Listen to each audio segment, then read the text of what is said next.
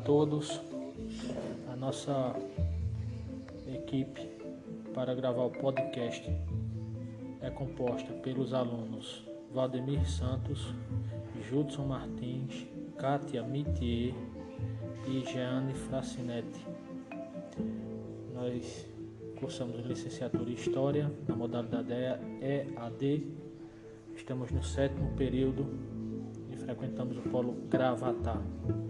Estamos no componente curricular A Linguagem dos Livros Didáticos de História, né, sob a orientação dos professores Daiane de Lima, Adriano Lucena, Juliana Lucena e Lenivaldo de Oliveira.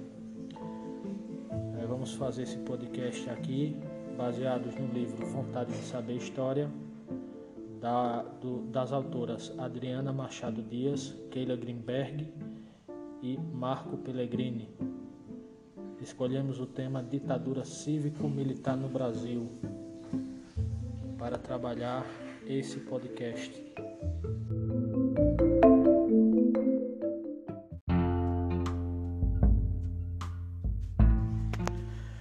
Inicialmente, faremos um apanhado geral acerca da ditadura cívico-militar no Brasil para expor alguns aprofundamentos.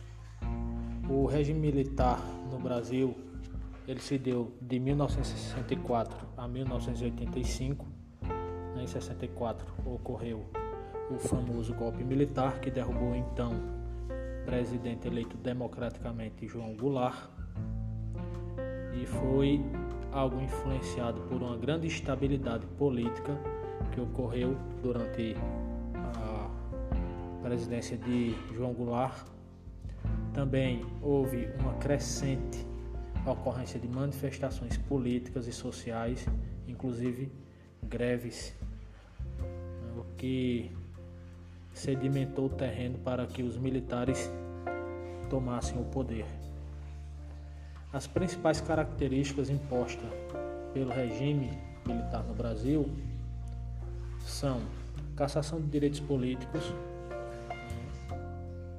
repressão aos movimentos sociais e manifestações políticas de oposição, censura aos meios de comunicação, inclusive aos artistas, entre eles é, músicos, atores, aproximação com os Estados Unidos, controle dos sindicatos e a implantação de um bipartidarismo. Né? Só existiam dois partidos durante esse período: era o Partido Arena, caracterizado pelas juntas militares, o governo em si, e o MDB, que era a oposição. Sabemos também que os meios de comunicação foram duramente reprimidos, a liberdade de pensamento e a liberdade de imprensa foram tolhidos de forma muito forte.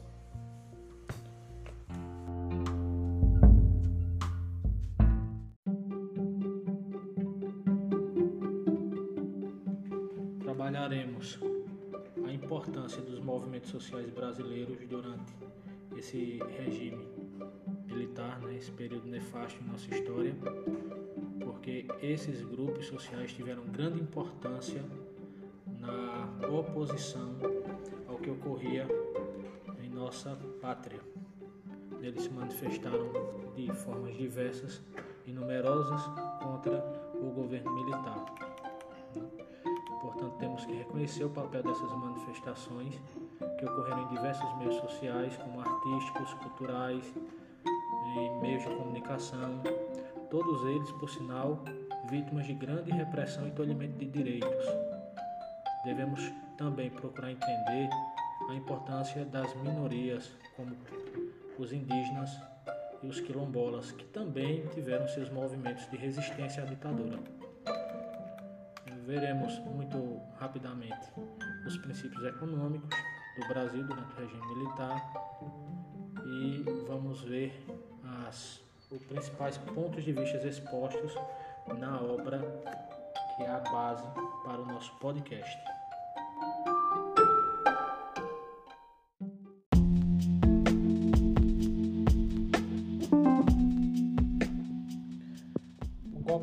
se deu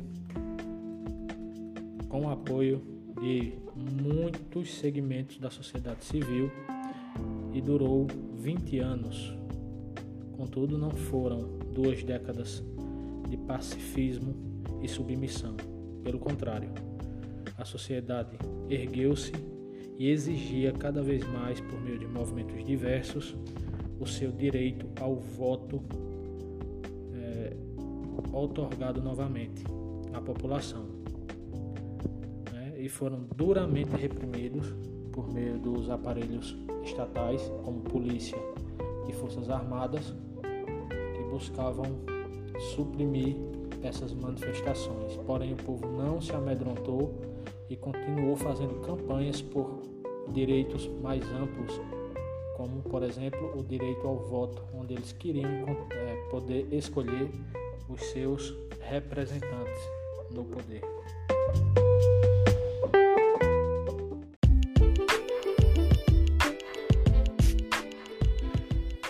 Devido a essa importante movimentação social por luta para o retorno da democracia no Brasil, os militares eles passaram a fazer uma repressão cada vez mais rígida, instituindo o que ficou conhecido como atos institucionais, no qual, ao longo dos 20 anos de ditadura, 17 deles foram instituídos, sendo o mais famoso o ato institucional número 5, que estabeleceu medidas muito penosas para aqueles que se opusessem à junta militar. O AI-5 ficou conhecido por sua dureza no trato com o cidadão e pelo fechamento do Congresso Nacional, as Assembleias Nacionais e as câmaras de vereadores. Inclusive deu poderes quase, quase que inquestionáveis ao presidente da República. Todavia, a sociedade brasileira não se dobrou diante de tamanha covardia, mesmo sendo acusados de subversão.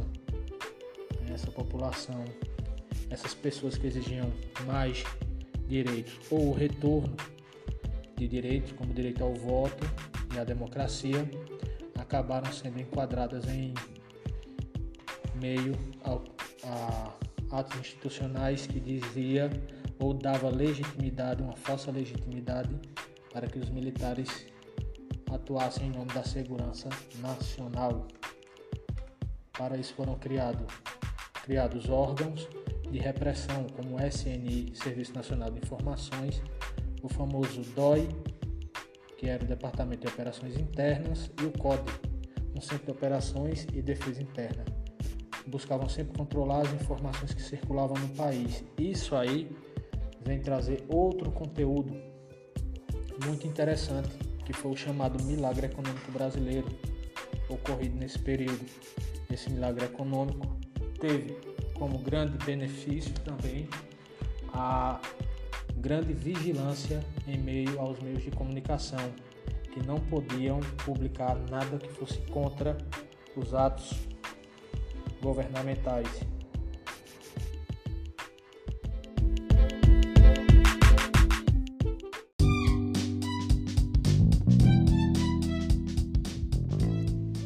Com a crescente repressão aos diversos direitos sociais, entre eles o de livre pensamento e o da informação, os meios de comunicação começaram a fazer um movimento de resistência à censura imposta pelo regime militar.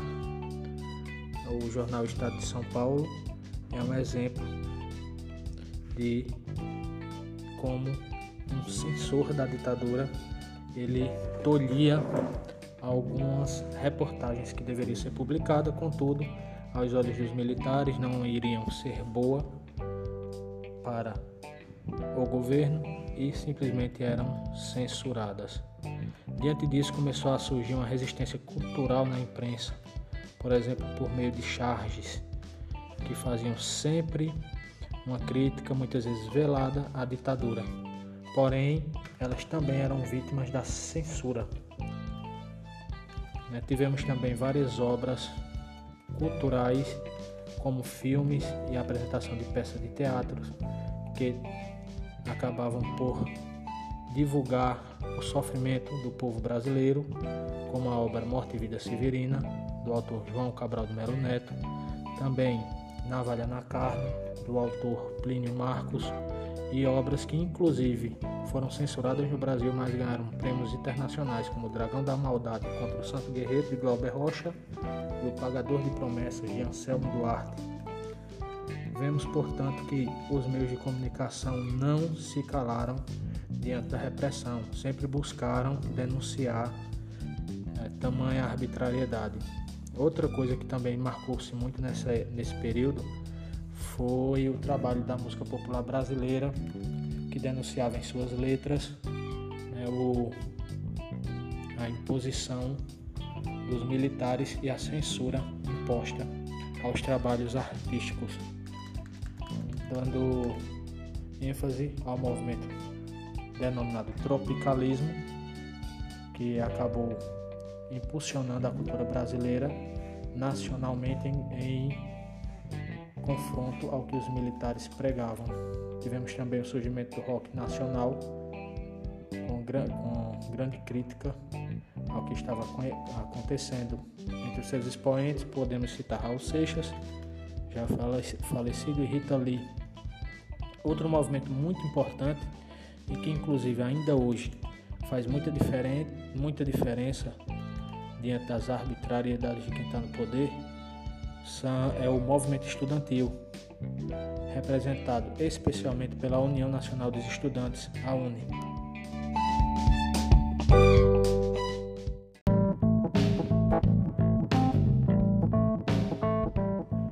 Além do campo cultural, surgiram também movimentos armados para fazer frente ao poder estatal das armas imposto pelos militares.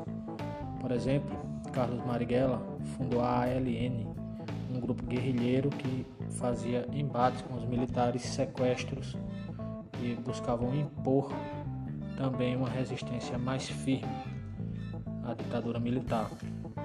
Inspirados em Carlos Marighella, vários outros grupos surgiram, grupos simpáticos à questão de Marighella, por exemplo, a guerrilha do Araguaia, Tivemos também movimentos indígenas é, marcado pela UNI, União das Nações Indígenas, que buscou fazer frente ao expansionismo econômico militar.